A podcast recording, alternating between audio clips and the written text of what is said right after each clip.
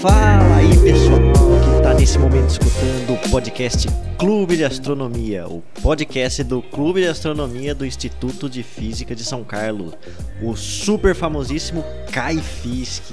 Ah, é nós. E nós estamos aqui para mais um episódio e eu estou aqui com os amigos meus que vão se apresentar. Oi, aqui é a Andressa. Salve galerinha, aqui é o Gal, mano. Oi, eu sou o Buda. Bom demais, mano. Buda que, que retorna das cinzas, né, mano? Quanto tempo faz que você não participa aí? Faz muito tempo? Eu não lembro. Véi, parecia. Eu perdi, eu perdi a minha noção de tempo ano passado já. Entendi. No começo de 2020, você quis dizer, né? É, É. Nossa. perdi muitas coisas nesse caminho. Mas enfim. E Não, o Buda tá afastado, mas tá nos bastidores, né? Ah, Cara, sempre, um, mano. um dos nossos editores. Sempre. Foi editor-chefe. Então, Estou ouvindo tudo. sim. Mas é isso, chamou pra falar de modelos de universo, modelos de formato da Terra, o Buda aparece, né? Então, É, mano. O Buda tem um modus operandi aí. É, Mas é isso, e hoje a gente vai falar desse negócio que chama heliocentrismo, né? Que não sei se você aí já viu ou vai ver na escola, mas tem a ver com o centro do universo. Afinal de contas, o que que tá no centro do universo, hein? Hum. Hum. e é, parece que ao longo da história aí o pessoal já teve discussões sobre isso. Então, nós vamos falar da história do heliocentrismo, certo? É, mano.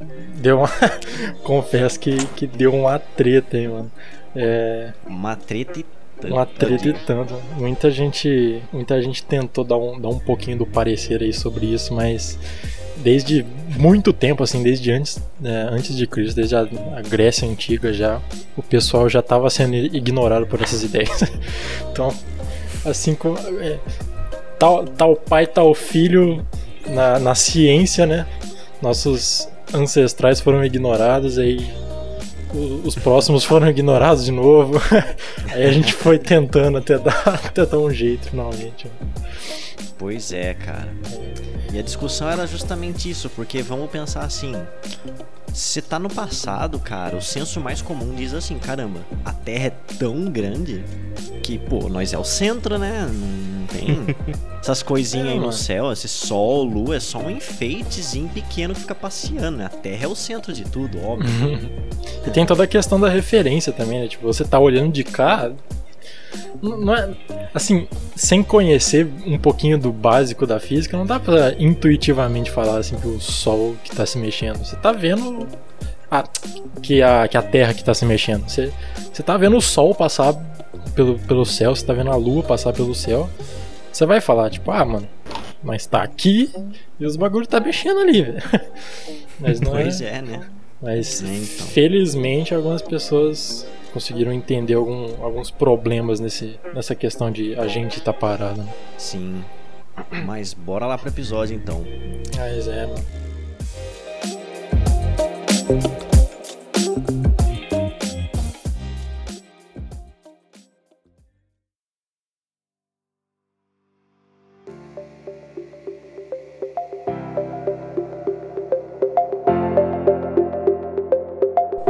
Pois é, cara, e na Grécia Antiga, felizmente, apesar de todo esse senso comum dizer que a Terra é o centro de tudo, já tinha uma galerinha aí trabalhando nisso. Inclusive, já tinha uma galerinha que tinha calculado aí o raio da Terra, né? Então, eles já sabiam que a Terra era esférica, certo? Então, toda essa discussão que vai acontecer aqui, ela já assume que a Terra não é plana, ok? Olha só que, que coisa inovadora. Inovadora, mano. Mas é, essa, essa história do, do Sol estar no centro da. Na verdade, do sistema solar, né? Não do, do universo. Mas. é, mas isso da a gente estar rodeando o Sol e não o Sol estar rodeando a gente é uma coisa já bem antiga, desde a Grécia Antiga. O que me deixa um pouquinho triste demorar as pessoas entenderem e aceitarem a ideia. Mas. Mas a nossa história começa, na verdade, com Aristarcos de Samos, mano. É, um carinha que viveu em mais ou menos 300 antes de Cristo e papo de mais de 2.200 anos atrás, assim.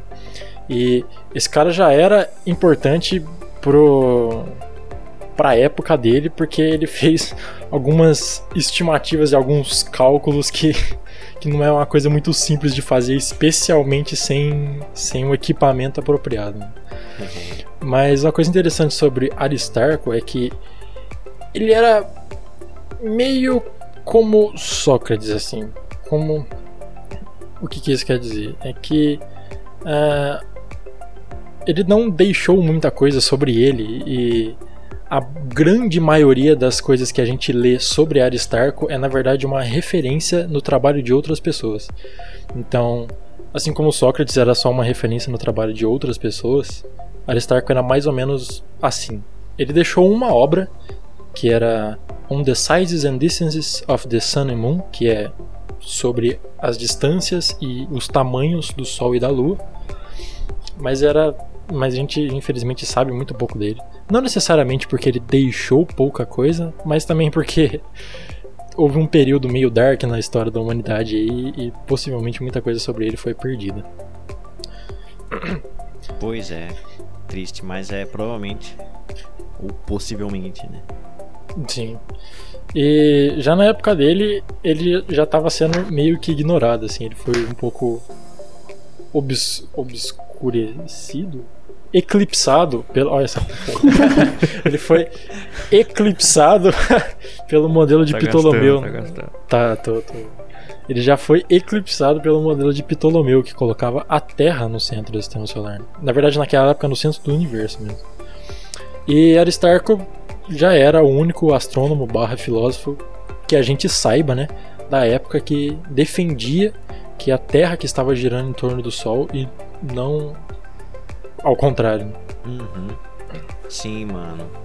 E, tipo, quem menciona essa ideia dele foi o, o, Aristóteles, sabe? Que não era favorável a essa ideia, mas ele menciona uma das obras dele que o Aristarcos de Samos defendia a ideia do heliocentrismo, né? Que o Sol estaria no centro, no caso do universo, que é o que eles consideravam. Sim, mas assim, exatamente. assim, o próprio Ptolomeu, é... o próprio Ptolomeu deixou bem claro que que ele era contra essa ideia e, e, e, falou, ele marcou o Aristarco lá no Facebook da Grécia. O cara que tá falando que tá falando que, que a gente gira em torno do sol, tipo, olha que bobão. Sim, então. Mas assim, na obra que ele deixou, que a gente tem realmente registro até hoje, né? Ele fez um negócio muito interessante e que, que eu saiba contribuiu para essa discussão, sabe? Mesmo que tenha prevalecido o geocentrismo por muito tempo, ele realmente estimou o tamanho do Sol e da Lua com relação ao tamanho da Terra. E para fazer isso, o cara só usou três coisinhas: o diâmetro da sombra da Terra na Lua durante um eclipse lunar, o diâmetro angular de ambos os corpos, né, até uh, o, o Sol e a Lua, no céu, que ele estimou em aproximadamente 2 graus, e a separação angular entre a Terra e a Lua no momento do quarto da, da, da Lua média, né? Do quarto crescente ou quarto mingante. Que ele estimou em 87 graus. E cara, com base nisso, ele desenvolveu um modelinho geométrico super da hora e correto que fez ele estimar que a distância Terra-Sol seria de 18 a 20 vezes maior que a distância Terra-Lua. E isso só usando a separação angular do, no quarto crescente. E depois juntando as outras duas medidas, ele ainda estimou que a Lua teria cerca de 32 a 40% do diâmetro terrestre e já o Sol teria 6 a 7 vezes o diâmetro da Terra. Ou seja, o Sol seria bem maior que a Terra. Aí você fala, peraí, mas esses números estão certos? Não, mano. esses números estão bem errados. Até porque as medidas que ele usou foram bem assim imprecisas. A separação angular entre a Terra e a Lua no quarto crescente não é de 87 graus, é de quase 90. São só 6 minutos a menos que 90. Mas, mano, a gente sabe hoje que seria impossível o cara medir isso na época. Então, numericamente errado, o importante mesmo foi que a, a medida dele estava qualitativamente errada. Ele concluiu que o Sol era de fato bem maior que a Terra. E, pô, isso aí faz você parar assim, sentar numa pedra, colocar a mão no queixo assim e pensar, né? Mas será que a Terra é o centro do universo? Se o Sol é maior que a Terra? Só o pensador, né? mano? É, mas é isso. Pois é, mano. E outra coisa bastante interessante também que Aristarco era conhecido é que ele foi um dos primeiros caras a falar que o Sol na verdade era uma estrela, mano. Ele não tinha provas disso, né? Mas diferente dos outros filósofos da época, é, Aristarco via as estrelas e via o Sol e falava: Hum, parece que eles são a mesma coisa. A diferença é que as estrelas estão muito longe da Terra e o Sol está um pouco mais perto. O que na verdade está absolutamente correto, né? Que a gente sabe hoje que o Sol é uma estrela, ele faz é, é- bem parecido com as outras coisas que a gente vê piscando no céu. É, na verdade, às vezes você vê uma coisa brilhando no céu que pode ser um planeta. Hoje em dia pode ser um avião. Na, na- naquela época eu acho que não, né? É, naquela época você só podia confundir as estrelas com ou outro planeta ou com os alienígenas. É, e Vai saber. e então. E ele foi o, o único, né? E o primeiro que a gente saiba a defender que era o que tinha o Sol no centro do sistema solar. Mas ele não foi exatamente o primeiro. Antes dele veio um cara que chamava Filolau de Crotona. E esse cara já, já colocava no centro do universo um fogo central, que ele chama de fogo central, né? É, então ele só meteu uma fogueira no centro do universo lá e falou: Ah, parece, parece da hora. Aparentemente ele era O universo é uma festa junina. muito. E Oh, que bonito. O cretino. que tá faltando pro universo ficar piada, né? perfeito? O fogo. É, Quentão. velho. Em quentão, mano. E. Bom, esse Filolau, ele na verdade ele não é considerado heliocêntrico porque ele não colocou o Sol no centro do universo, ele colocou um fogo no centro do universo. E ao redor desse fogo, o Sol também é, transladava ao redor desse fogo. Então ele só, Sim, é, ele só foi muito criativo mesmo. sim, mano, Mas- é muito da hora esse modelo dele, porque tem um fogo central, mas não é o Sol. É, mas não é o Sol, tipo, o Sol tá girando em torno dele igual a É, gente. exatamente. Essa é a parte engraçada. Tipo, É. Tem o fogo central e tem o sol também. Ele, ele, tava, ele tava quase acertando, assim, ele tava tipo na frente do gol. Era ele o gol, o goleiro tava do outro lado, ele meteu a bola, tipo, no outro. a Meu bola Deus. saiu do estádio. É, não. Nossa. Ele, tipo, concluiu que o, sol tava no centro e ele falou: Não, mas isso não tá certo. mas a lógica bateu na porta assim ele colocou: ah, ter uma outra coisa aqui parecida. E A tá lógica, a lógica veio trazer o chuveiro e ele não atendeu. Olha essas É, referências. Então, mano. E, e não só isso, ele também não foi o primeiro, na verdade, a defender que a Terra se mexia. Outros filósofos antes dele, Heráclides de Pontos e os pitagóricos Icetas e Efantus, também, também achavam que a Terra se mexia.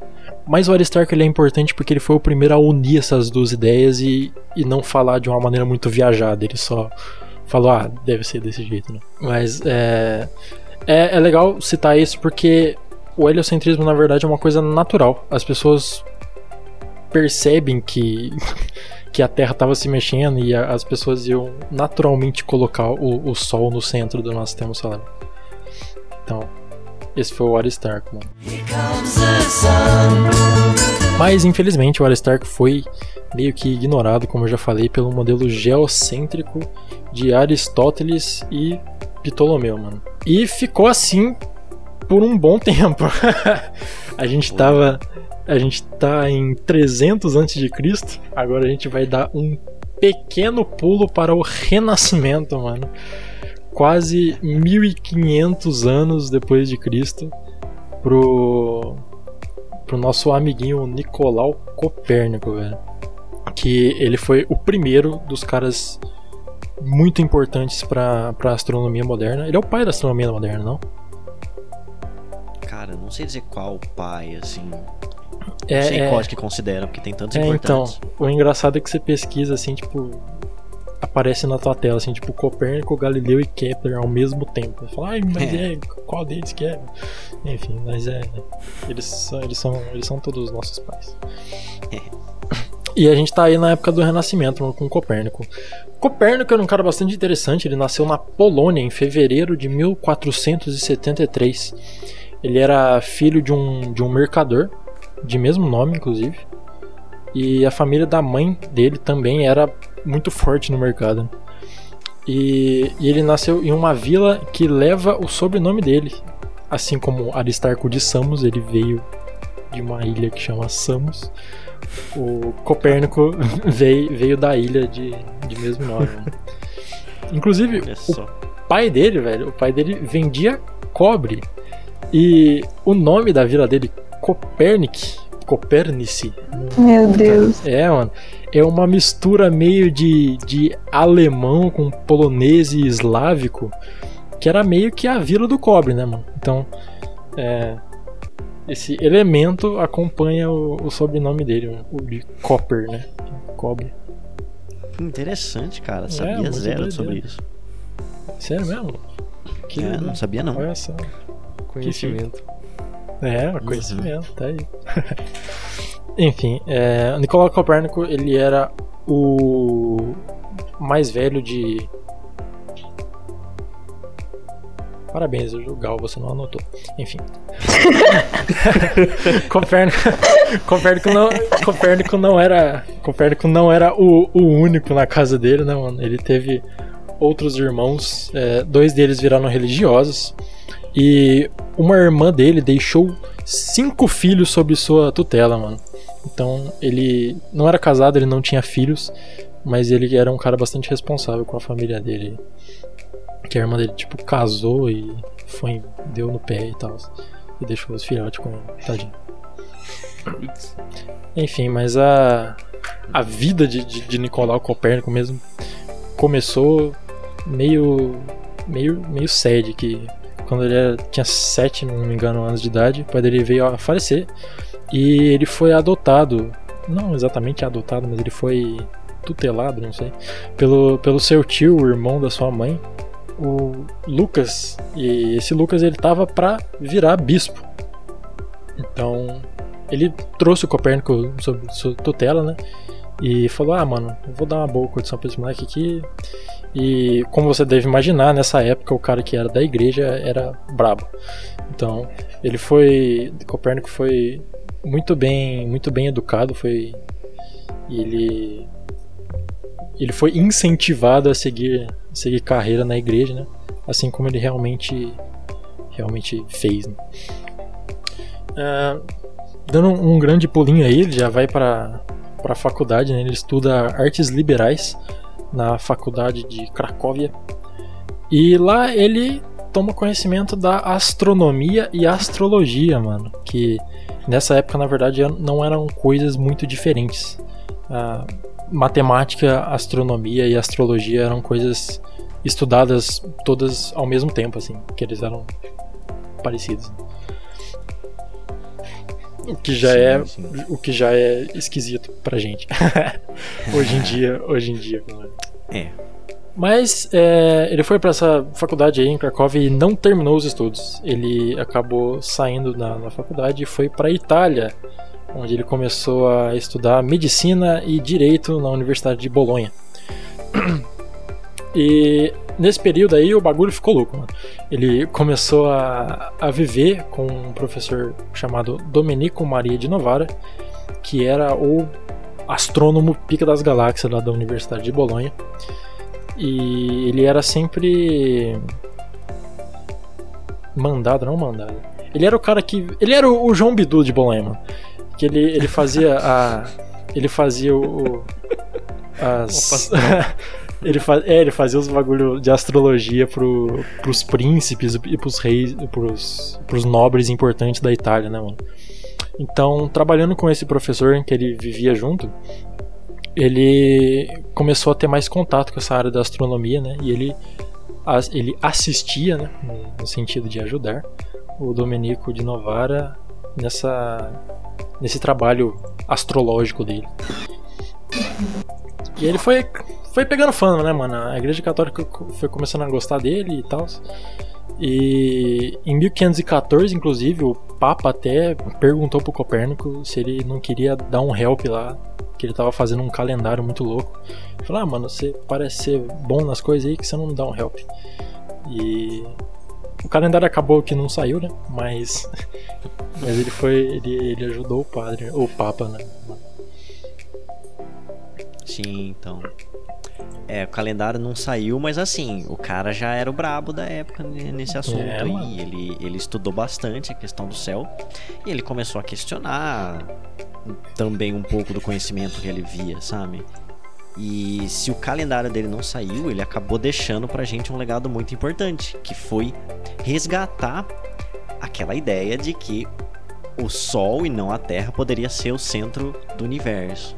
Eu vou sempre falar que centro do universo porque era realmente o que eles pensavam na época, ok? Mas Sim, hoje a gente fato. sabe de outras coisas. Ahn, então, e na verdade ele conheceu um pouco o trabalho do Aristarco, mas não há indícios de que ele de que ele sabia que o Aristarco propôs o Sol como centro. Mas ele sabia que o Aristarco pensava na Terra como um objeto flutuante, como um objeto que estava se mexendo no espaço. E isso pode ter influenciado ah, ah, o raciocínio dele a, a desenvolver um- essa hipótese de que o Sol era o centro do universo. E ele elaborou essa hipótese lá por volta de 1510. Só que essa, essas hipóteses foram publicadas em dois, eh, duas publicações. Uma chamada Comentariolos, que é bem curtinha, coisa de uma duas páginas, e o outro é realmente um livro chamado Das Revoluções das Esferas Celestes. E eles foram publicados só em 1543, que foi o ano da sua morte. É. Então Ele- não se sabe. Hã? diga. Na- Não, é que ele publicou os, os livros no, no começo do ano e veio a falecer em maio do mesmo ano. Sim, então. Aí assim, também é assunto de controvérsias, mas é possível que ele tenha demorado tanto para publicar isso, justamente por medo de contrariar os dogmas da época, né? Ah, é. Que tava tranquilo na época dele, mas daí pra frente o bicho começou a pegar. O bicho pegou, É. cara. O bicho pegou pesado, né? Mas brevemente, o que, que ele dizia nesse livro? O que, que ele defendia? Bem, ele estabeleceu alguns postulados, como por exemplo, não existe um centro único para a revolução de todos os astros. Ou seja, tem órbitas secundárias, como Sol, a Lua ao redor da Terra, então não, é, não tem um centro para tudo.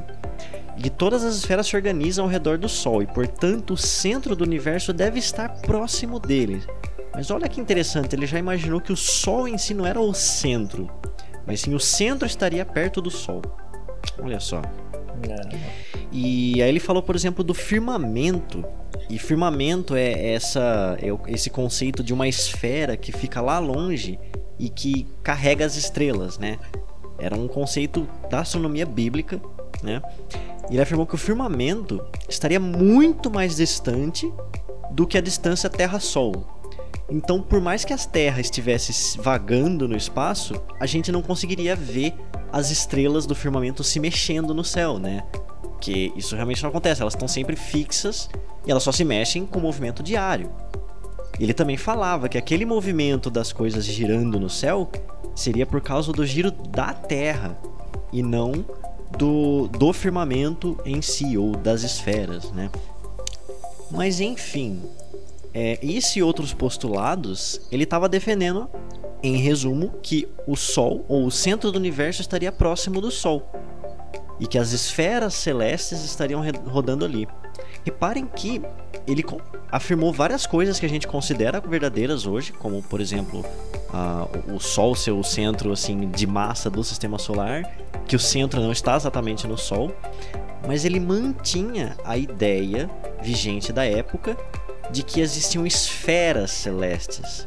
Então essas coisas que a gente vê aí, elas seriam objetos grudados em esferas transparentes, incluindo o firmamento com as estrelas e tudo, certo?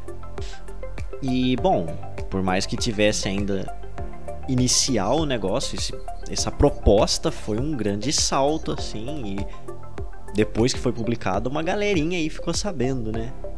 É, mano. E inclusive você falou de, você falou de Aristarco, mano.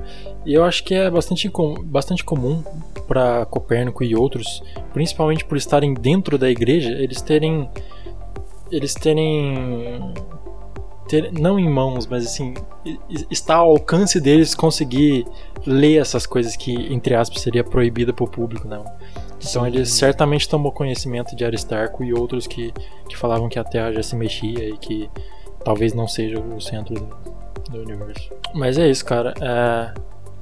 Copérnico, como a gente falou, ele morreu pouco depois de, de publicar o seu livro máximo, né, das revoluções das esferas celestes. celestes. Então, talvez por isso e por causa da sua proximidade com a Igreja Católica, ele não, não sofreu muito, né? Mas ele. Não só o livro, ele deixou alguns legados. É, aliás, ele deixou o livro como legado, né? Mas infelizmente ele também não teve muitos sucessores. É, alguns, sucess alguns sucessores que ele teve foi o George Reticus, que ele não estava muito afim de continuar o trabalho dele na ciência, pelo menos. Mas ele fez um ótimo trabalho com a biografia do, do Copérnico, esse George. Então devemos muito ao que sabemos de Copérnico a ele. E outro cara também que era um dos, seria um dos sucessores de Copérnico foi Erasmus Reinhold, mas ele veio a falecer bem jovem, então acabou que não deu. E o livro, mano, o livro foi meio ignorado pela igreja. Durante os primeiros 60 anos após a publicação, a igreja ainda não deu nenhum parecer oficial, mas eles não curtiam muito o livro do Copérnico muito menos as suas ideias. Né? Só que a igreja não curtia, mas tinha gente, tinha gente que curtia. Uh, aproveitar que a gente está na Itália, né? No caso eu estou em São José do Rio Pardo, mas no, no, episódio, no episódio a gente está na Itália, a gente já passa para um cara que, ao meu ver, é um dos mais, se não o mais injustiçado dessa época. Um maluco chama Giordano Bruno, mano. Esse maluco é muito bom. Ele nasceu em 1548. Ele inclusive nasceu com o nome de Filippo Bruno, em Nola, uma província de Nápoles. É, Giordano, Giordano. Filippo ela era, era filho de um soldado, Giovanni Bruno, e sua mãe era Fraulissa Savolino. É, eu não conheço, é, assim, qual, qual que eram qual que era a, a classe socioeconômica assim do, dos soldados na época. Eu não sei se eles eram assim próximos de serem nobres, mas a, a verdade é que o Giordano Bruno ele foi mandado para um monastério augustiniano em Nápoles e e hoje a gente sabe que nessa época geralmente quem ia para o monastério quem ia para a igreja assim é um pessoal bem de vida assim, né? Então, não sei. Mas foi o que aconteceu com ele. Ele foi para o monastério augustiniano quando ele era, ainda era criança. E posteriormente, aos 17 anos de idade, ele foi para outro monastério de ordem dominicana. E nesse monastério, ele, ele, ele virou padre e foi quando ele trocou o seu nome de Felipe Bruno para Giordano Bruno, que é a maneira como a gente conhece ele hoje. Giordano que é inclusive uma, uma homenagem a um professor de metafísica que ele teve. E, e foi isso aí, mano. Uh, 24 anos de idade, padre, isso em 1572. Ele já estava já tava louco para conhecer mais sobre, sobre a vida e mal sabia ele que quanto mais ele conhecia, mais tenso ia ficar pro lado dele. é, curtia muito ler uns bagulho meio proibido aí. que a, a, igreja não curtia muito que as pessoas lissem, é, lessem, né? Então ele já. Ele começou a, a, a não ter uma, uma, uma fama muito, muito interessante dentro do monastério. É, é mano, ele, ele entrava como, naquela opa. salinha fechada por uma cortina que tinha na, na, na locadora, sabe? As coisas proibidas. Ah, entendi. Nossa, aí é old, hein? Foi mal. Meu amigo. Foi mal, mano. Tenho quase 30 anos. É, é, foi complicado. Mas é isso. É, Ele. Quem não souber que é locadora, pesquisa no Google. Ah, sim, é, tem isso aí. Pessoal, Depois pesquisa a salinha fechada por cortina. Não pesquisa. Não, isso aí você não pesquisa, não. Isso aí você não pesquisa, não. Você pesquisa a locadora, aí você deduz. Isso. Uhum. É. Eu acho que já dá pra entender, né? Dá pra, dá pra. ah, é complicado. Enfim. E como eu disse de, de Nicolau Copérnico, ele não deixou muitos sucessores assim, cara, de, diretamente. Mas o seu trabalho influenciou muita gente e uma das pessoas que, que influenciou o trabalho de Copérnico foi Giordano Bruno, que começou a, a estudar esse, esse bagulho de hipótese heliocêntrica. Sim, então. Ele teve contato com essas coisas meio erradas aí da época, né? Essas ideias Uhum. doidas aí de que o Sol poderia estar perto do centro do universo. E ele pensou, refletiu sobre isso e ele reafirmou a hipótese. Então ele esteve de acordo com a hipótese e nas obras dele ele realmente reafirmou a hipótese helocêntrica. E ele reafirmou então essa hipótese nos livros, em dois li dos livros que ele escreveu, né? Que um chama La Cena delle Ceneri, cuja tradução é algo um pouco estranho, não sei exatamente o que significa. E Dele Infinito Universo et Mundi, que seria do universo e mundo infinitos. Ok? Bom, a sua teoria cósmica, né, baseada no heliocentrismo, ela era mais filosofia mesmo, então ele era mais filósofo, ele não tinha muito contato com a experimentação. Mas além de defender o heliocentrismo, ele afirmou que o universo seria infinito, negando a existência da esfera do firmamento. Então ele deu uma atualizada lá na teoria do Copérnico. E acho que uma das coisas que ele é mais famoso é justamente pela hipótese do universo infinito. Que novamente não foi o primeiro, né, na história, mas foi um dos que trouxe mesmo essa ideia e que ela que fez ela se espalhar. E ele também propôs, é, assim como os gregos lá, que as outras estrelas desse universo infinito seriam outros sóis. E ao redor desses outros sóis teriam outras terras. E nessas outras terras poderiam também se abrigar vida. então, isso é conhecido como pluralismo cósmico. Olha que ousado esse moleque, né? Ousadia e alegria, mano. Assim. Como ousa afirmar esses tipos de coisas numa época ainda bastante teocêntrica, né? Hum. E finalmente ele propôs que o resto do universo estaria preenchido com ar puro, um éter, né? Que esse termo foi usado por muito tempo. Mas seria uma, uma substância que não oferece resistência aos corpos celestes. Ao contrário do ar impuro aqui da Terra, que ele oferece atrito, né? E se ele propunha isso, quer dizer que ele já estava em mente com a ideia da relatividade básica de Galileu. Ou seja, de que se não tiver nada segurando um corpo, ele vai continuar se movendo, né? Mas isso foi antes de Galileu, então vejam como essa noção que hoje é senso comum na física, ela já estava surgindo aí no trabalho do Giordano Bruno. Mas é isso, mano. É, mano, mas o Giordano Bruno ele teve bastante ideias, bastante ousadas. Olha só, conta bastante numa mesma frase. É. E. E essa, essa ousadia não foi muito bem vista, como eu já, já spoilei no, no começo, né, mano? Ele. Ele, primeiramente, na verdade, foi muito aclamado pela sua, pela sua cri- criatividade e poder de memória, mas isso não durou muito. É, logo depois de, de ser ordenado, ele já começou a, a ler alguns livros que ele não deveria. Ele começou a, de acordo com a igreja na época, entre aspas, contaminar a juventude. É, um negócio meio parecido que fizeram com Sócrates né, na, na Grécia Antiga. E, e aí, quando a igreja começou a ficar pistola, ele começou a viajar para tudo que é lado e ele foi para Inglaterra, ele foi para França, mas não deu, não deu de escapar. É, eventualmente, em Veneza, as pessoas encontraram ele, deduraram ele e ele foi levado para Roma. E em Roma ele ficou em confinamento por sete anos, enquanto ele era julgado pela Igreja Católica. Mas acabou que não rolou, ele não conseguiu se defender e ele foi executado em praça pública Essa execução foi um pouquinho triste de, de, de presenciar, eu acredito. É, ele, ele tava pelado de cabeça para baixo e dessa maneira ele foi queimado vivo em praça, em praça pública lá em Roma. Não é uma maneira muito interessante de morrer. Não. É, é definitivamente é. E, e o, o, interessante é que hoje, onde ele morreu lá em Roma, na verdade existe uma estátua em sua homenagem.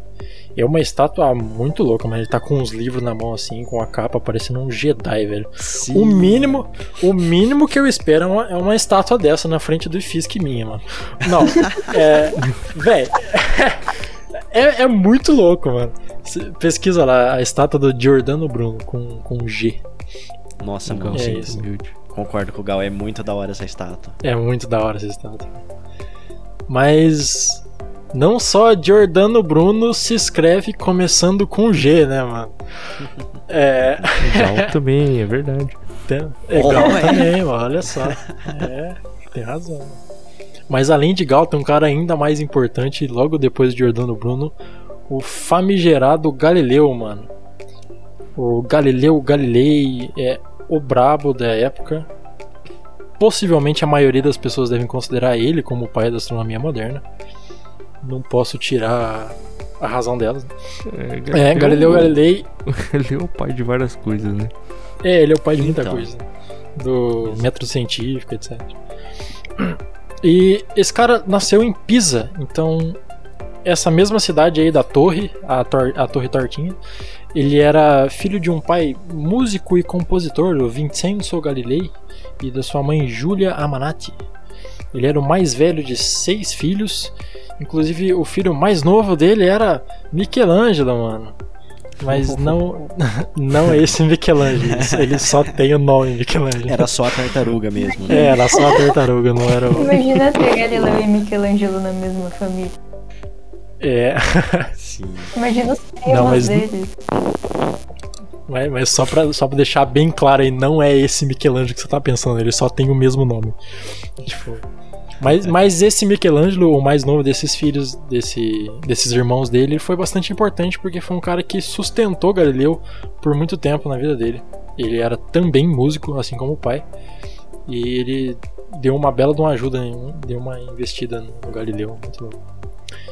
E outra coisa importante também que eu achei sobre Galileu, ele tinha filhos, mano, eu não sabia disso aí. Ele tem três filhos que, na verdade, são entre aspas ilegítimos, né, considerados na época ilegítimos, porque ele, ele a mãe desse, desses, desses filhos dele não era casada com Galileu. Mas ele tem, ele tem um legado aí genético, digamos assim. Então é possivelmente que é possível que algumas pessoas sejam sejam familiarizadas com, com ele. Fica a dica aí, Dan Brown. Fica a dica aí, mano. Vai que. é isso. Galileu que, assim como os dois anteriores, também considerou a carreira religiosa, mano. Ele gostaria bastante de ser padre, ele pensou muito nisso, mas o pai dele disse que acho que é melhor não. mas e ele, e ele deixou né, isso de, de lado e foi estudar medicina na Universidade de Pisa. Inclusive nessa época foi quando começou essas historinhas interessantes sobre, sobre Galileu, mano. A mais conhecida, imagino, deve ser aquela do pêndulo. Que ele tava na igreja e ele tava vendo o. Não é candelabro, como é o nome? O chandelier? Hum, certo, o lustre. O lustre, isso. E ele tava vendo o lustre da igreja, né? E ele via que que não importava não importava a amplitude do movimento do lustre. É, a oscilação completa do lustre, do lustre sempre demorava o mesmo período t. O que, que isso quer dizer, mano?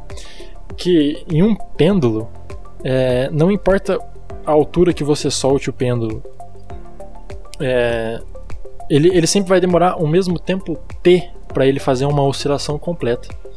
E essa história é muito interessante porque Galileu Galileu timeou isso, eu não sei como que fala em português. Ele timed isso com as batidas do coração dele. Ele cronometrou isso, obrigado. Ele cronometrou esse esse período do pêndulo com as batidas do coração dele, mano. Ele é um cara muito estável, né, mano? Eu não confiaria em meu coração fazer isso. Ele é todo esquisito.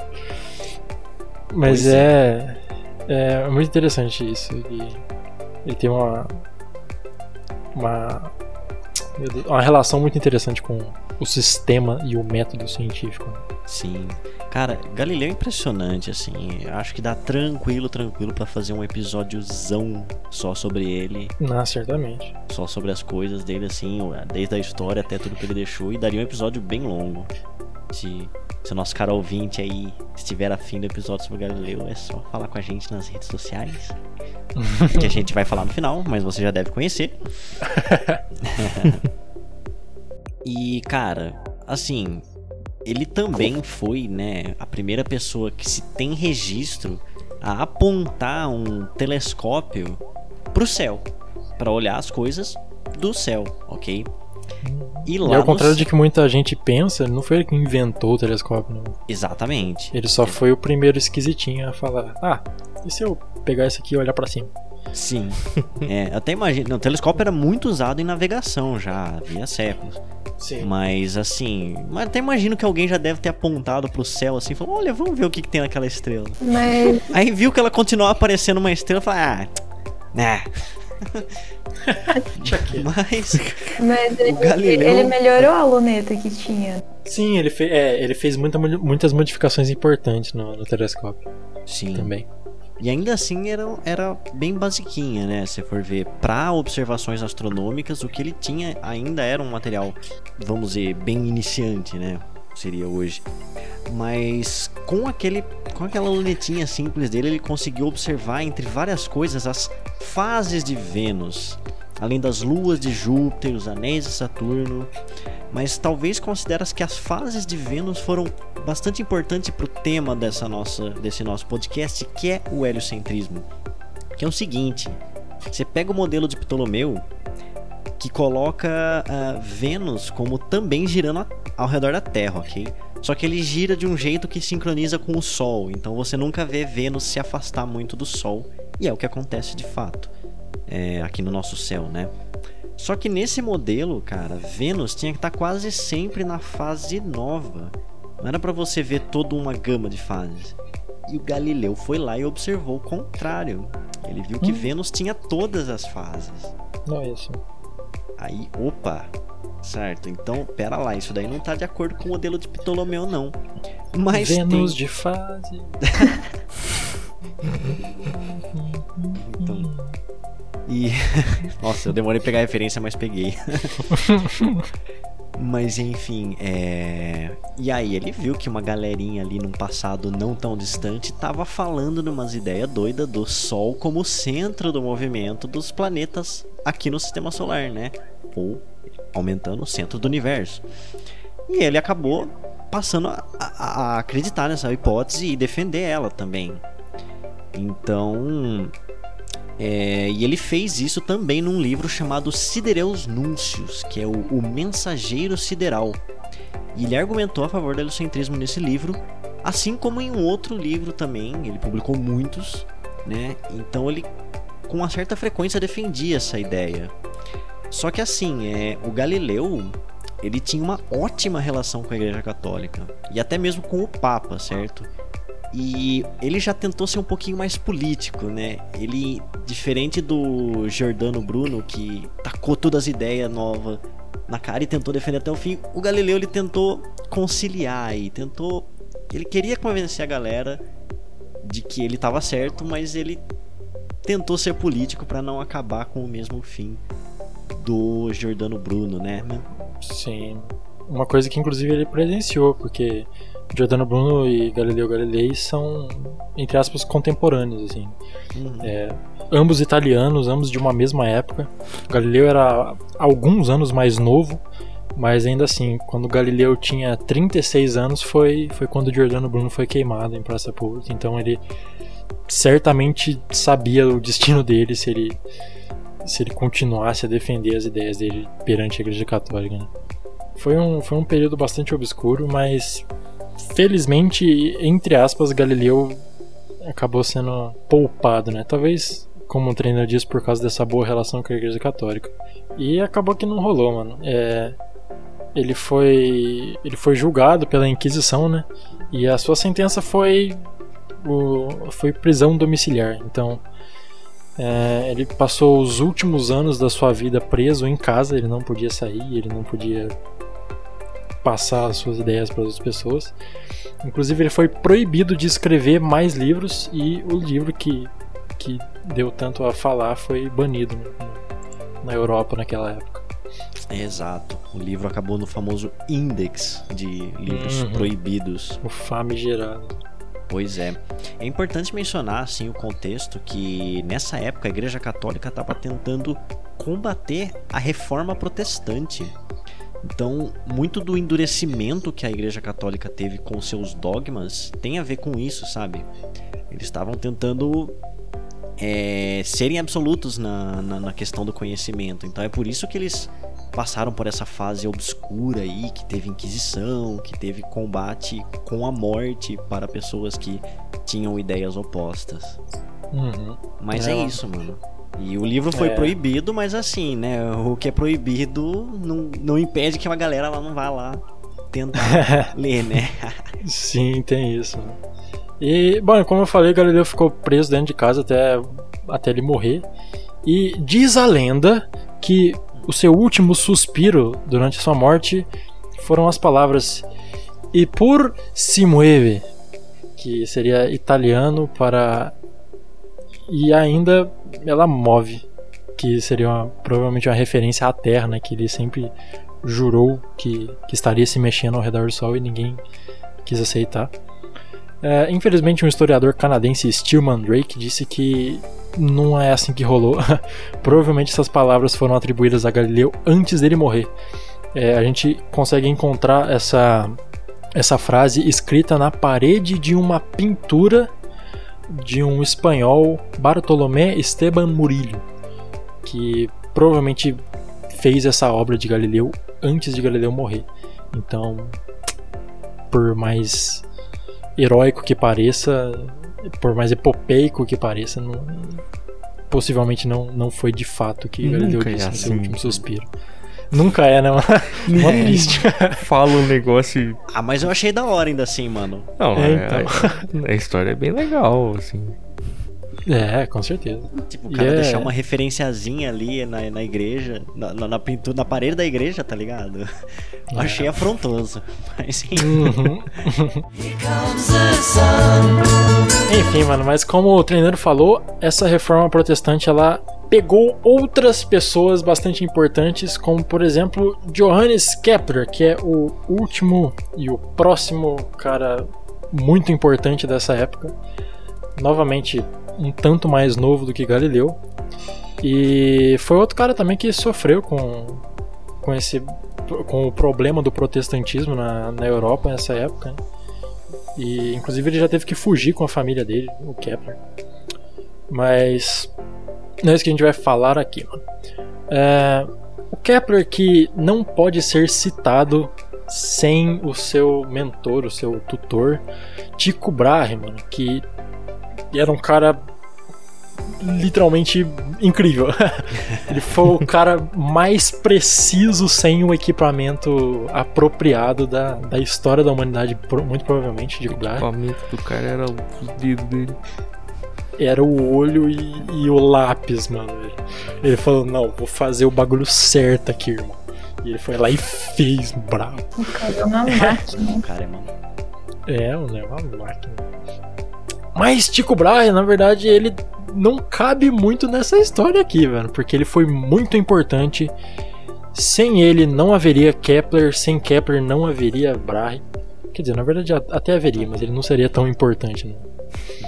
É, e Tycho Brahe, ele, na verdade, não acreditava no modelo heliocêntrico, mano.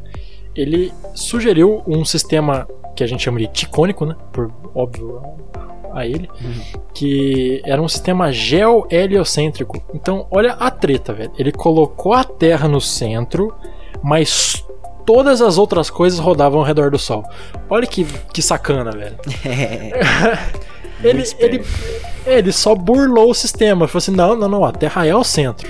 É, só que tudo gira em torno do Sol. É, é a lógica, ah. assim, chutando a porta, dando as bicudas assim, me deixa entrar.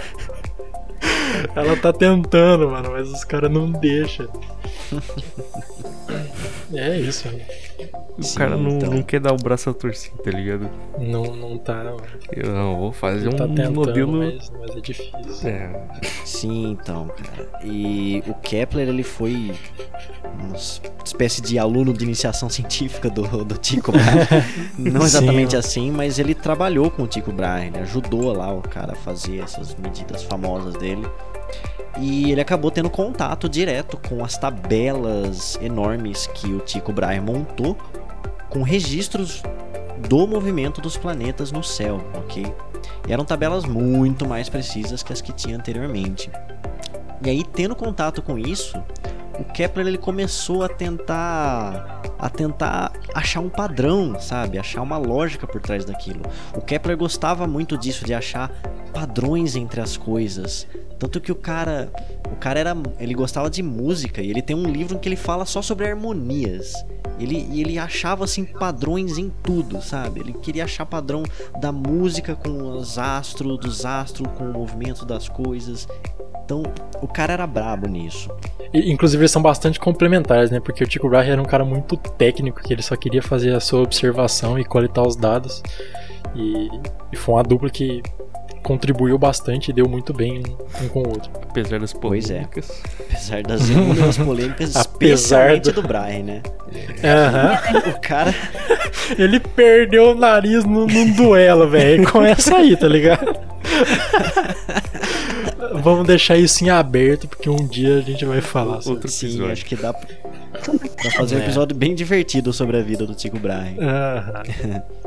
Mas é, mano, e o Kepler ele tentou, tentou, tentou um monte de coisa até que ele acabou conseguindo achar um padrão que explicaria aquele movimento estranho dos planetas no céu da Terra, sabe? Tem Marte, né, que ele vai, aí volta um pouquinho, aí vai, aí volta um pouquinho.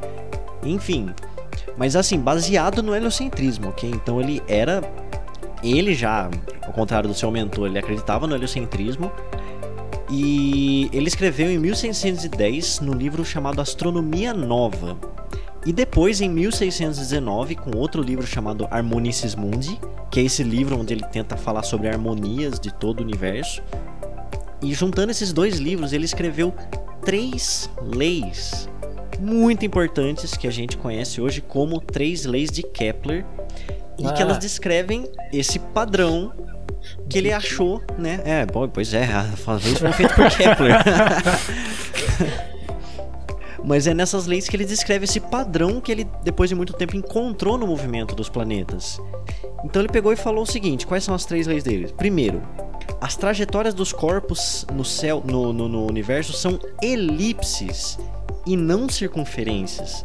Então repara que até agora os que defenderam o heliocentrismo, eles falaram de circunferências ao redor do Sol.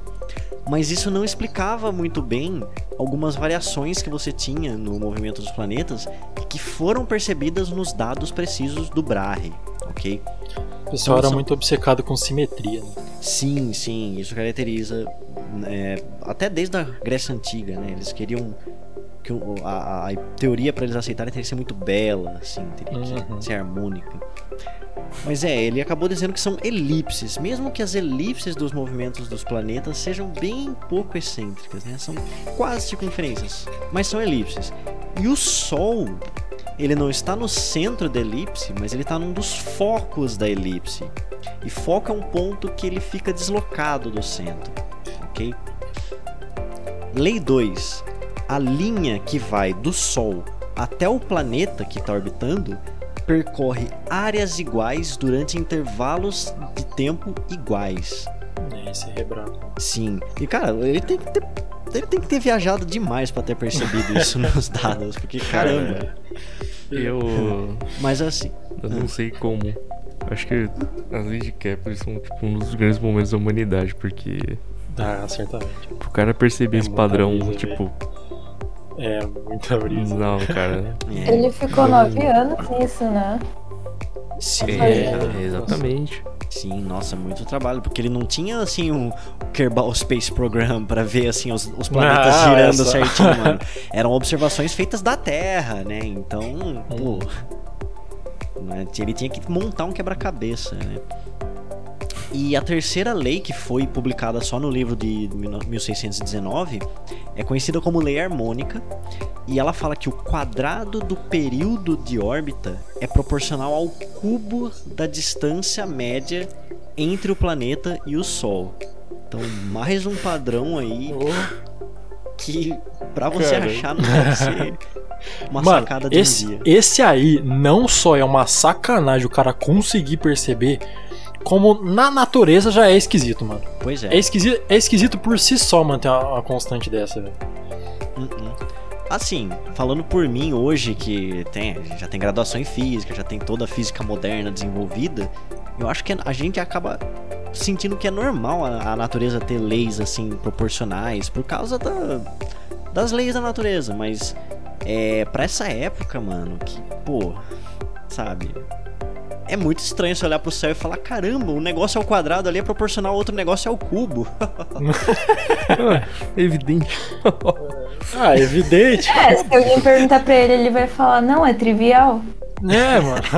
Você vai ler, você vai ler os livros de Kepler, fala, não, eu a prova é deixada como um exercício para o leitor. Aí ele levou nove anos para provar, tá ligado? É. Não, mas o Kepler é brabo, mano. E como é de costume aí nessas ideias super revolucionárias de heliocentrismo, a proposta do Kepler também não pegou de imediato. Mesmo na comunidade científica, ok? E o pessoal tentou fazer alguns testes, né, dessas leis, e algumas deram certo e outras deram errado.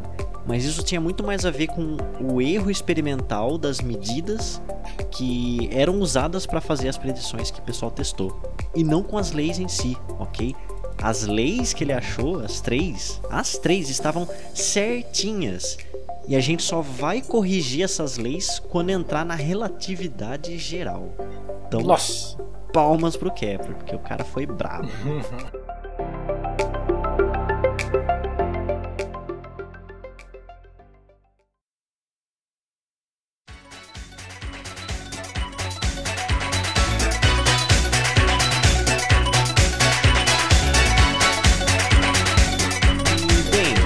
Depois do Kepler, claro, veio o Newton, e aí o Newton fez a mecânica dele, e aí é cada vez mais a ideia de que o Sol seria o centro do universo, ou centro do movimento dos planetas, ela foi sendo mais aceita, mais e mais aceita com o tempo, ok? Mas e hoje? A gente acredita que o Sol é o centro do universo? Ou o que, afinal de contas? Ô, oh, mano. Vou, vou ter que dar a má notícia aí de que não é unânime hoje que as pessoas acreditam, né? É. Então, a gente precisa começar Mas... a, a entendendo a ideia de que a Terra não é plana. Precisamos é. começar por aí. Vamos cada um dar um passinho. Tem um isso. episódio sobre isso. Mas. Tem um episódio, Tem um episódio cara. Episódio número isso, 3. Vai lá conferir é, vai lá, agora véio. que esse aqui tá acabando. Já Sim. emendo outro aí se tiver com tempo.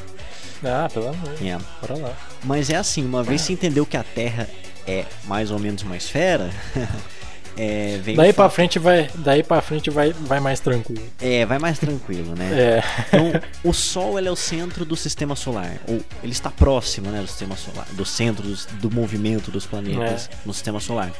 Mas é claro, a gente depois descobriu outra que as estrelas de fato são outros sóis.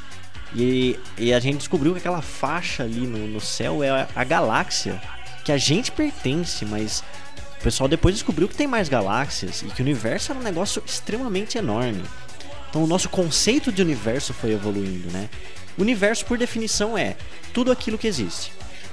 Como o pessoal descobriu mais estrelas, bom, as estrelas fazem parte do universo. Aí descobriram mais galáxias, elas também são universo. Então longe, longe de pensar que o Sol é o centro do universo, ok? Então, heliocentrismo é uma ideia historicamente muito importante, mas grosso, é, é, estritamente ela não é correta também. Uhum. Mas e aí, Gal, se, se, se, se, se, se o Sol não está no centro do universo, o que, que é o centro do universo? E tem Putz. um centro do universo? ah, mano. Aí você complica. Essa pergunta faz sentido. Não, mano, eu, é. Eu não sei, eu não sei. É, é, eu ia falar isso. Não, manda, manda pro Buda não, então. Não dá. Não, manda pro Buda não.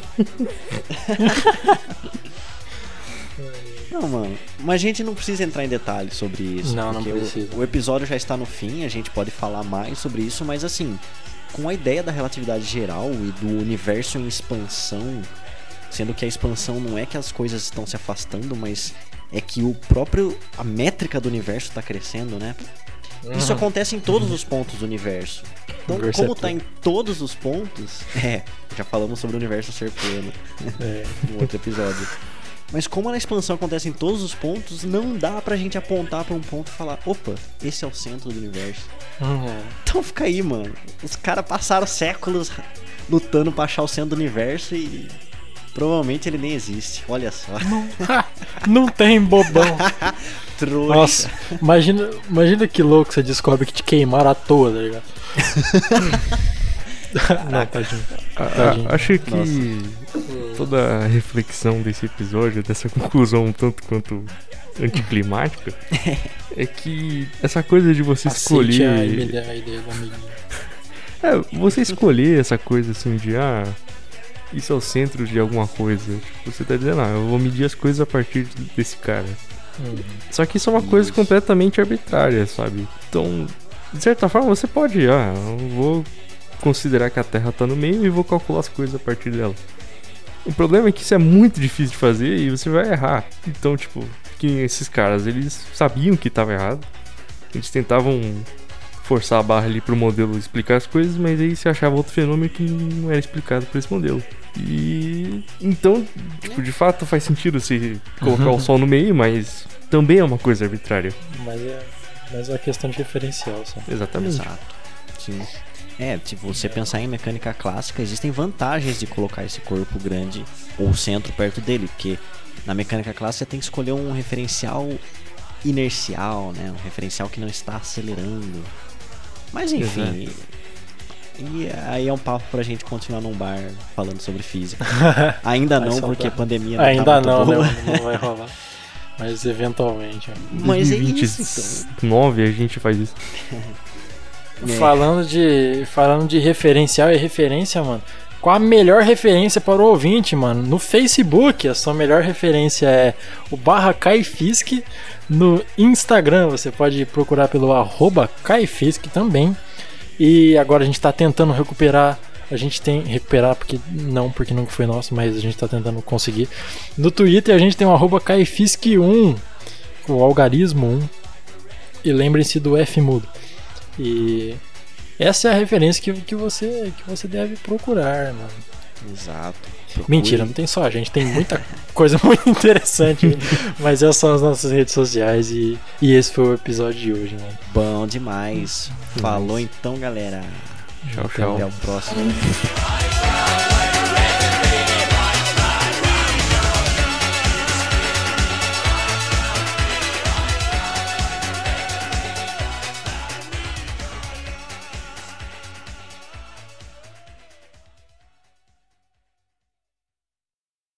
E parece que teve uma certa discussão sobre isso no, no, no- ao longo da história, né? Então vamos ver e calma aí que tô com a porra daqui. Já volto, galera. Vai lá, vai. Ai, ai, velho. Eu tava com uma agonia pensando, ele vai continuar.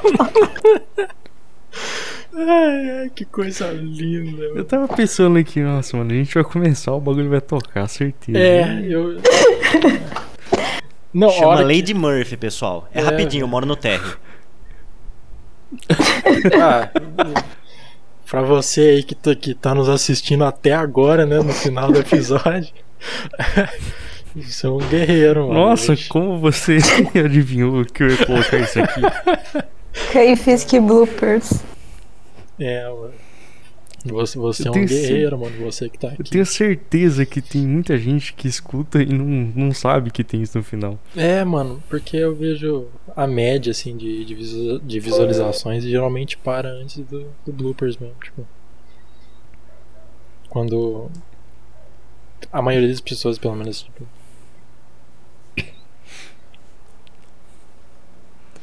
É que vocês.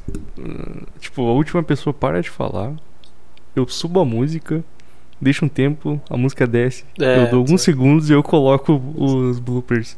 Tô ligado, eu faço isso também. Tem que ser muito esforçado pra. Ah, mas se as pessoas souberem que tem, mano, elas vão começar a ficar mais até o final. Eu acho que tem que é avisar, porque isso é. Isso aumenta o tempo de escutar. É, é, eu não sei mais como falar isso, mas. eu esqueci o nome. Aí. Mas vocês entenderam. Entendi, mano. Entendimos. Pronto, tipo no YouTube, sabe? Instalar. Nice, agora temos. Abemos chuveiro. É, espero que funcione. Senão acho que o problema é na fiação. Mas aí eu tô fudido, hum. Mano, calma, eu tava falando uma frase, aí tocou a campainha, eu dei uma desconcentrada e uma gaguejada. Eu não sei lembrar o que, que eu tava falando. Você ia começar o episódio. É, é sim. é, dessa parte eu lembro. Eu lembro exatamente o que, que eu tava falando, tipo. Ai, que. É, Você falou, a gente vai falar uma coisa que chama heliocentrismo. Ah, sim. Vai, eu vou tentar recuperar de uma forma que não pareça super artificial, mas é a vida, né?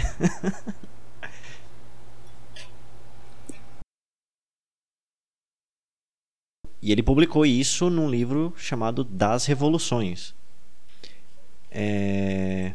Mentira, isso não. Calma, das Revoluções era do Copérnico. Das Revoluções era do Copérnico. Caramba, é que eu escrevi aqui, mas é, era só comencionando. Eita, longe. É. Mano, não sei se eu peguei nome de livro dele, mas tudo bem. É isso aí. Ah, tá. Achei. Então deixa eu refazer.